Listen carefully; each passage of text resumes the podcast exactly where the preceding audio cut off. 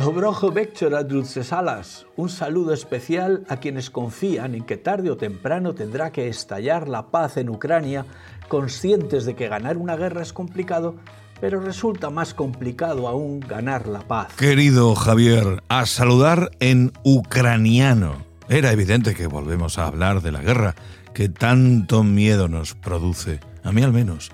Vaya usted a fiarse de Putin, de los chinos e incluso de los americanos. El caso es que con poder fiarme de los nuestros me valdría, Salas. Pero el lunes asistimos a una nueva discusión entre ministros de un mismo gobierno a costa de la guerra de Ucrania y con acusación de bulo incluido, que es lo que nos interesa. A ver, resulta que la ministra de Defensa, Margarita Robles, aseguró de forma rotunda que nunca, nunca ninguna tropa de un país de la OTAN, y España es uno de ellos, va a participar en la guerra de Ucrania. Y aparece Yone Belarra, ministra de Derechos Sociales y Agenda 2030, diciendo que primero nos dijeron que no íbamos a mandar material ofensivo, después nos dijeron que sí, que habría que mandar misiles antiaéreos, después que íbamos a mandar tanques, y ahora que tenemos que mandar cazas. ¿Qué es lo siguiente? ¿Soldados españoles en Ucrania?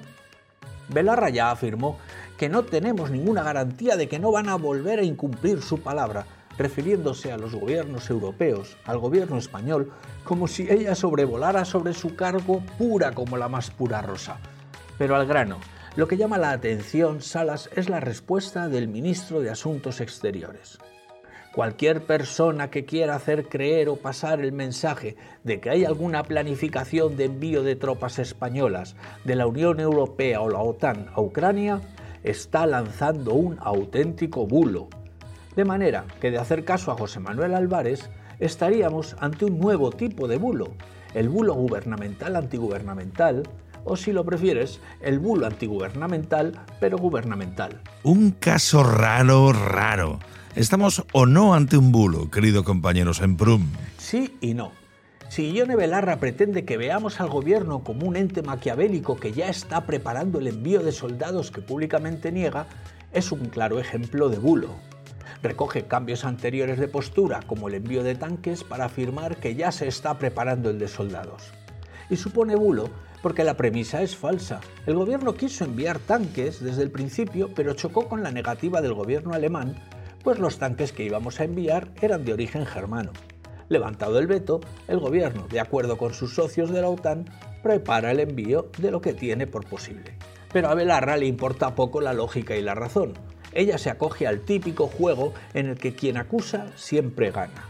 Si el tiempo no le da la razón, porque habrá generado duda y zozobra y puede decir que fue gracias a su aviso que se impidió. Y si el tiempo le da la razón, aunque el proceso y los motivos puedan ser diferentes y muy posteriores a esta fecha, pues Sione Belarra sacará pecho. Lo que importa es que para saber si estamos ante un bulo, como dice Álvarez, o ante un aviso a los españoles, tendríamos que comprobar que el gobierno miente cuando dice que no se contempla el envío de soldados, entre otras cosas porque el tratado de adhesión a la OTAN lo impide. Otra cosa es que Yone Belarra explique que no piensa que estén contemplando el envío, pero que nunca se sabe cómo cambian los acontecimientos. Entonces podemos hablar de desconfianza, de interés político en marcar distancias, de meter miedo con que las guerras nunca se sabe, etc., pero no de bulo.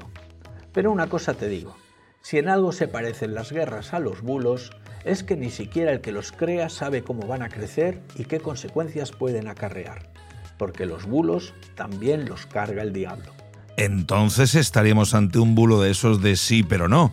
Pero vaya usted a saber si es o no es. Yo no lo había expresado mejor, Salas, porque hay bulos que, tenidos como tales, a veces renacen para tratar de cobrar naturaleza de verdad antes de regresar al redil de los bulos atados y bien atados. Por ejemplo, hoy que acaba de celebrarse el Día de Andalucía, de tu Andalucía, renace uno de esos bulos que igual no es bulo, ¿Se convirtió Blas Infante al Islam? Su hija declaró que una mentira como un templo. Yo puedo dar pruebas. La gente habla sin saber. Hizo un viaje para visitar la tumba de Al-Mutamid y un descendiente de Wadil le hizo un regalo y se fotografiaron juntos. Blas Infante solo admiraba la cultura del Islam en Andalucía. Gustavo Bueno afirmaba lo contrario. Sabino Arana proyectó a Euskadi como una república bajo la advocación del Sagrado Corazón de Jesús Y Blas Infante también habría concebido un Estado libre andaluz al andaluz bajo la advocación de Mahoma. Y ahí seguirá la discusión al albur de nuevas interpretaciones. Lo que conviene recordar, sin embargo, es que Andalucía ya trató de separarse de España durante el reinado de Felipe IV, a la vez que Portugal y Cataluña. El duque de Medina Sidonia y el marqués de Ayamonte fueron descubiertos y se echaron las culpas uno a otro. Finalmente el duque salió bien parado, pero no así el marqués, que terminaría siendo ejecutado años después al descubrirse otro intento de levantamiento en Aragón. Andalucía no es un invento moderno, amigo mío pero ya sabes cómo se escribe la historia. Nada nuevo bajo el sol y buenas noches, que no son horas. Un abrazo, gracias Javier, hasta mañana.